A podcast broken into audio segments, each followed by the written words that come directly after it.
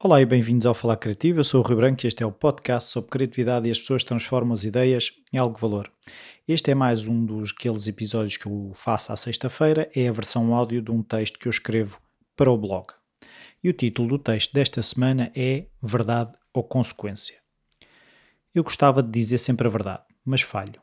Nem sempre consigo. Falho sobretudo comigo.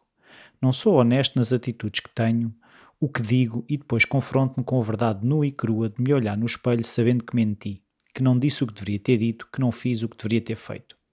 Quando escrevo no meu diário, quando penso enquanto estou no trânsito ou a passear os cães, faço mil planos que vou agir sempre de forma correta, dizer o que deve ser dito, que vou ser tolerante, justo, corajoso, mas não. Minto, minto-me. Sou muito reativo, menos do que era há uns anos, mas ainda há coisas que me conseguem tirar do meu caminho que me fazem gritar com outros, querer bater, desfazer, destruir. E nesses momentos em que me perco, sei que me perdi porque me menti, porque me contei uma história que não era verdadeira. Uma que naquele momento parecia mais fácil, menos dolorosa. Os problemas surgem quando tentamos fugir da dor, quando a tentamos esconder, sufocar, quando lhe negamos a atenção que ela merece. Sim, a dor, aquilo que nos incomoda, precisa de atenção, nós vamos ter de olhar para ela. Podemos olhá-la com coragem, quando ainda é só nossa, ou podemos vê-la nos olhos assustados daqueles que magoamos, nos olhos de raiva de outros que também chocam connosco com a nossa mentira. Ouvi outro dia que não há homem mais poderoso que aquele que não tem nada a provar.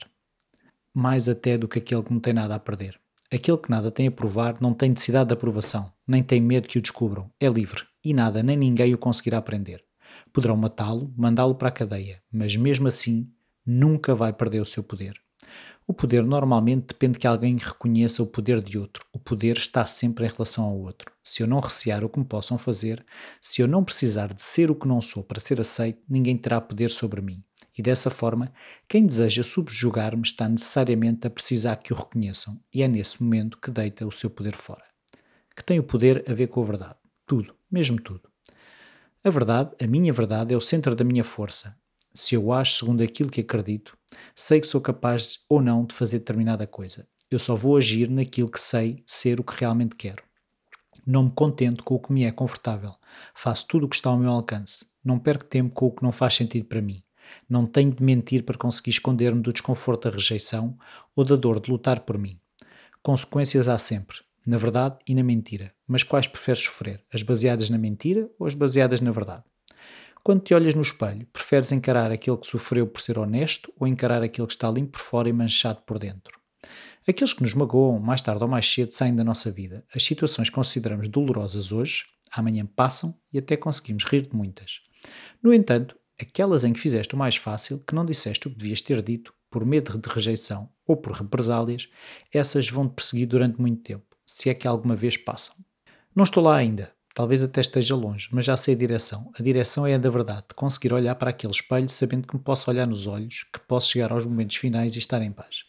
A mentira, além de ter perna curta, é muito grande, fica sempre com uma parte de fora, quando a tentamos esconder em algum armário. Mas o mais grave de tudo é as lesões que nos provoca no corpo. Sim, esse está sempre presente, nunca foge. Encara sempre as balas, mesmo que o discurso interno seja de fuga, de criação de cenários alternativos onde a mentira tem justificação o corpo guarda essa mágoa de termos mentido. Conheço várias pessoas que têm mazelas de terem andado de skate, terem caído de mota, lesões de judo, que lhes provocam dor, mas poucas dessas lhes causam sofrimento. No entanto, conheço pessoas que mal saem da cama por não terem conseguido viver a sua verdade. Têm menos dores, mas sofrem muito mais. Nos momentos em que encaramos o desafio de frente, de forma honesta, se caímos, levantamos, ficamos com arranhões, mas continuamos. Aquilo faz sentido. Aquilo é para nós verdade, mesmo que mais ninguém veja e acredite. Tem havido momentos em que me revolto com quem não devo, porque não consigo encarar aquele que me olha no espelho, por não ter tido a coragem de sentir a dor, escolhi dessa forma sentir o sofrimento. A dor é inevitável, sofrimento é opcional.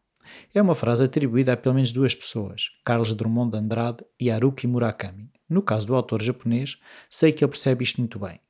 No seu livro Autorretrato do Escritor enquanto Corredor de Fundo, ele fala da sua paixão pela corrida, da relação que tem com o seu processo de escrita e como a dor que enfrentamos quando escolhemos fazer algo é semelhante, entre escolher correr logo as distâncias ou escolher escrever um livro. Se soubermos todos os dias que a dor é inevitável, não passamos os dias a fugir dela, passamos a dançar com ela.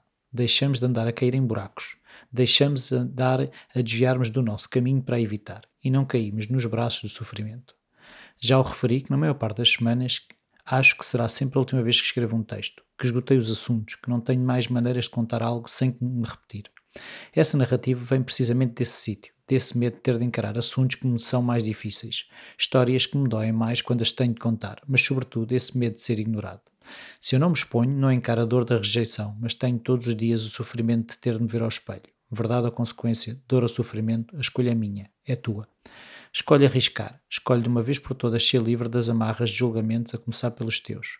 Por isso, ser verdadeiro, olha-te nos olhos e sorri, sabendo que essas cicatrizes, essas rugas, essas dores não são nada comparadas com as consequências que a mentira traz. O sofrimento de não saberes quem és é porque te mentes todos os dias. Ouviste, menino Rui?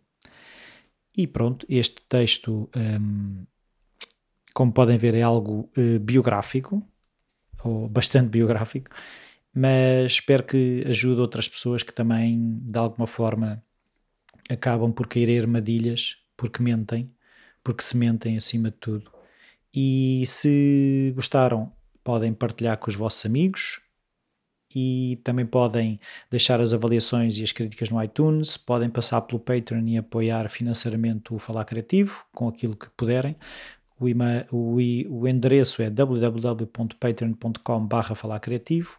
Também podem enviar e-mails com dúvidas, sugestões, o que vos apetecer para rui.falarcreativo.com e para a semana cá estarei com mais um texto. Ah, e mais uma coisa, se quiserem fazer parte do grupo de Facebook do Falar Criativo, podem ir a www.falarcreativo.com barra comunidade e são redirecionados para o grupo no Facebook. Então, até para a semana.